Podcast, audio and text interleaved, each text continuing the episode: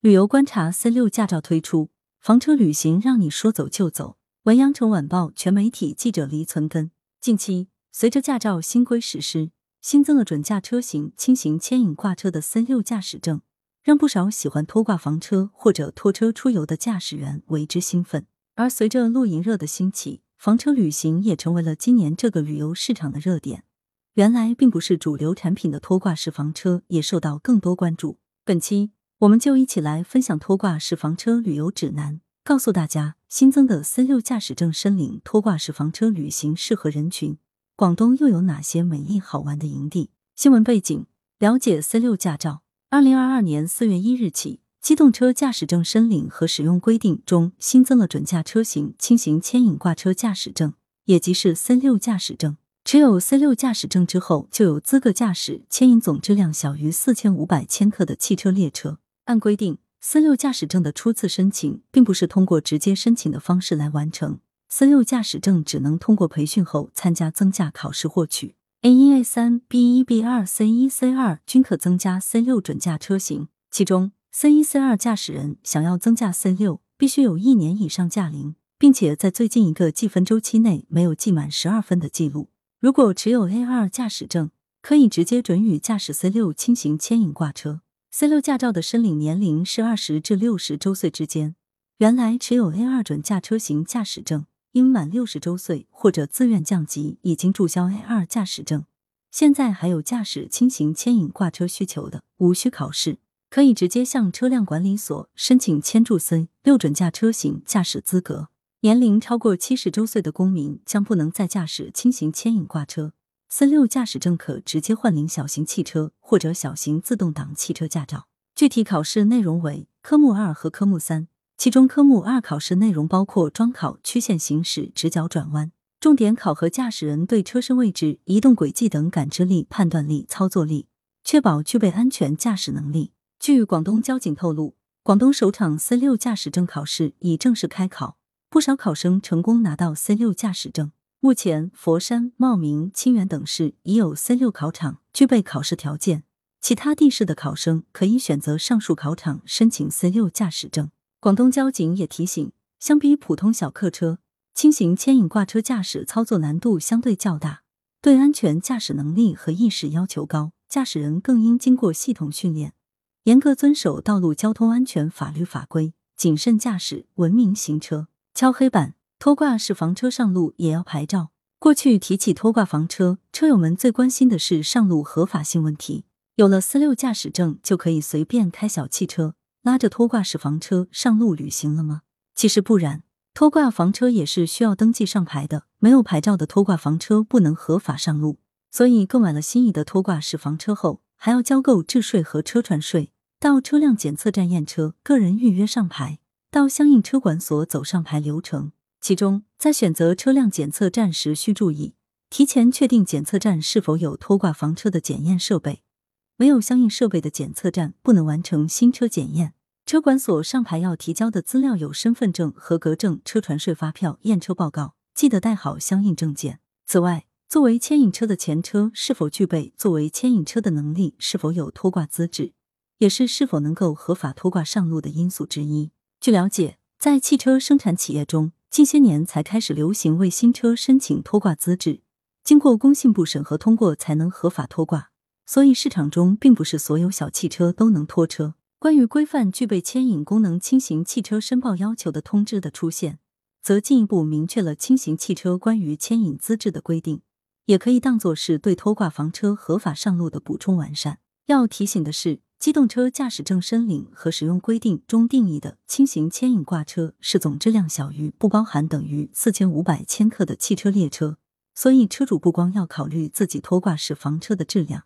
还要同时加上作为牵引车的前车质量。在《中华人民共和国道路交通安全法实施条例》第五十六条还规定，小型载客汽车只允许牵引旅居挂车或者总质量七百千克以下的挂车，挂车不载人。也就是说，拖挂房车在行车途中不能用来载人。同时，对于旅居挂车的质量和其他方面也有所限制。拖挂式房车属于轻型或中型旅居半挂车，长度限制为六米内，重量限制为不大于两千五百千克，目前市面上主流拖挂房车的整备质量大多低于此限制。条例中所说的七百千克以下的限制是指如 ATV、摩托艇之类的货运挂车，而非旅居挂车的重量限制。拖挂房车上路的通行费用方面，也是很多小白所关心的。据了解，小型客车加拖挂房车两车均具备车牌、行驶证，属于乘用车列车，行驶高速公路将被视为整体。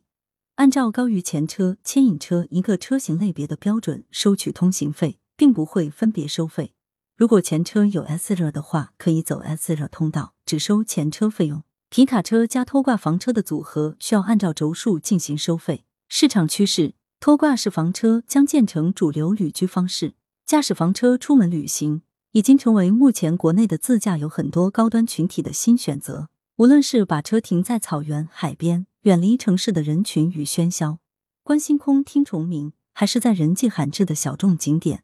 享受丰盛晚餐。通过房车旅行，说走就走，欣赏沿途的风景，追逐诗和远方。随着房车露营、房车旅行等新颖的生活方式逐渐为更多人所熟知与接受，房车旅游正成为人们逃离都市喧嚣，在旅行中追逐远方、停下脚步慢慢欣赏沿途风景的首选。广州市自驾游协会在二零二二年亚洲房车露营趋势解读介绍，虽然房车在中国国内发展较晚，但中国房车产业二零一四年以来每年以百分之五十至百分之一百的复合增长率持续高速增长，房车旅游产业或成为新的突破契机。一路升温的房车销售也折射出房车旅游的火热。现在，在全国各地的房车营地。房车、帐篷、桌椅、天幕等露营装备成为户外草坪上当之无愧的主角。房车中舒适的床、冰箱、厕所等设施，为游客提供着颇为居家的休息空间。今年以来，房车露营成为露营新趋势，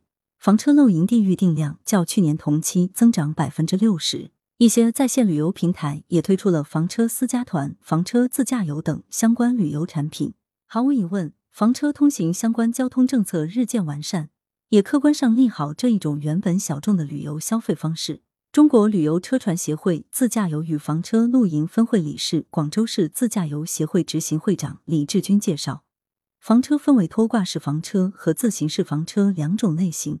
拖挂式房车与自行式房车不同，其自身没有动力，需要额外的车辆来对其进行拖挂行驶。中国房车市场的产品结构与美国、加拿大、澳大利亚等发达国家颇为不同。在这些国家，拖挂式房车往往占到房车总销量的百分之九十左右，而中国市场从现有产品种类看，短期内中国房车车型仍将以自行式为主。随着新增四六驾驶证和轻型汽车关于牵引资质的规定明确，让拖挂式房车也受到了更多关注。他认为，新增四六驾驶证后，拖挂房车或将建成主流旅居方式。企业主、高管、退休人士、喜欢标新立异的新人类等将是主流的消费人群。拖挂式房车并没有规定限行，小型载客汽车可以牵引拖挂以及拖挂式旅居车，因为可以与牵引车分离。当你完成旅行的时候，可以把拖挂车开到自己的车库或者露营地，然后与牵引车分离，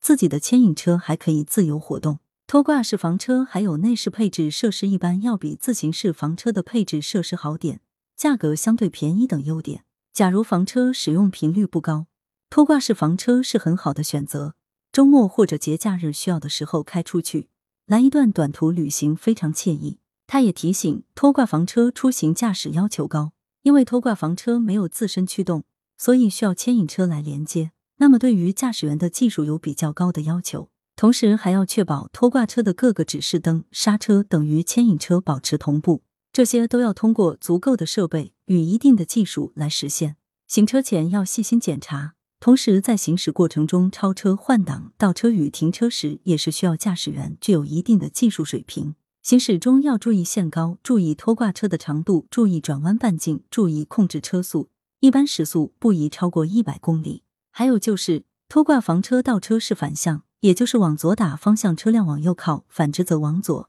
角度不好控制，且新手难以适应。驾驶拖挂房车一定要多练习倒车。如果是长期在外行走，自行式房车驾驶操作起来比较简单，容易上手。推荐房车营地，省内选择多。随着旅游行业的升级转型，现今自驾游迅速发展，自驾房车旅游也逐渐成为新的旅游热点。房车营地作为一种休闲文化，依托在优美的生态环境和自然风光中，非常受大众喜爱。据了解，房车汽车营地行业大致可以分为山地型房车营地、海岛型房车营地、湖畔型房车营地、海滨型房车营地、森林型房车营地、乡村型房车营地，其景色风格、娱乐设施各有不同。广州市自驾游协会提供的数据显示，广州市房车营地共十八家，其中三家位于花都区，五家位于从化，三家位于增城，六家位于番禺，一家位于南沙。李志军坦言，在房车旅行营地建设方面，当前国内房车营地配套基础设施建设不够完善，能够停靠房车的营地数量很少。而广东房车旅行营地短缺是制约房车露营产业发展的主要因素。目前还没有真正的房车旅居服务营地，建议在珠三角周边，如广州从化、增城、花都、南沙等，以及粤东西北偏远地区投资建设标杆型房车露营地，可以同时满足集结一百至三百辆以上房车停靠和活动。据了解。目前，珠海新乐度露营小镇、花都北季露营、从化二三的次方杜巴森林营地、增城森林海房车营地、肇庆中游国际房车露营地、惠州巽寮湾八十八号房车营地、从化非凡一号星空营地等营地建设不错，值得推荐。其中，珠海新乐度露营小镇首创自驾加露营加乐园模式，是广东省第一个休闲露营地国家标准执行营地。花都北季露营一号营地设有八个自驾房车停车位。为房车旅游爱好者提供落脚点。从化非凡一号除了有庄园汽车电影、车尾箱集市等项目，还打造了全地形体验赛道、全地形车培训基地。广州周边房车营地推荐：北京露营一号营地、花都九龙湖房车营地、花都雁鹰湖水上房车营地、北纬二十三度八森林营地、天人上水房车营地、非凡一号庄园、西河汽车动漫乐园房车营地。客天下喜悦庄、广州悦途四季房车旅游营地、盐塘印象房车自驾营地、森林海国际房车营地、广州岭南星光营地、广东省一亿谷庄园房车露营地、天涯房旅大陆房车营地、乌托邦营地、紫泥塘一旅房车营地、广州关龙岛房车营地、南沙永乐庄园房车营地。来源：羊城晚报羊城派，责编：李丽。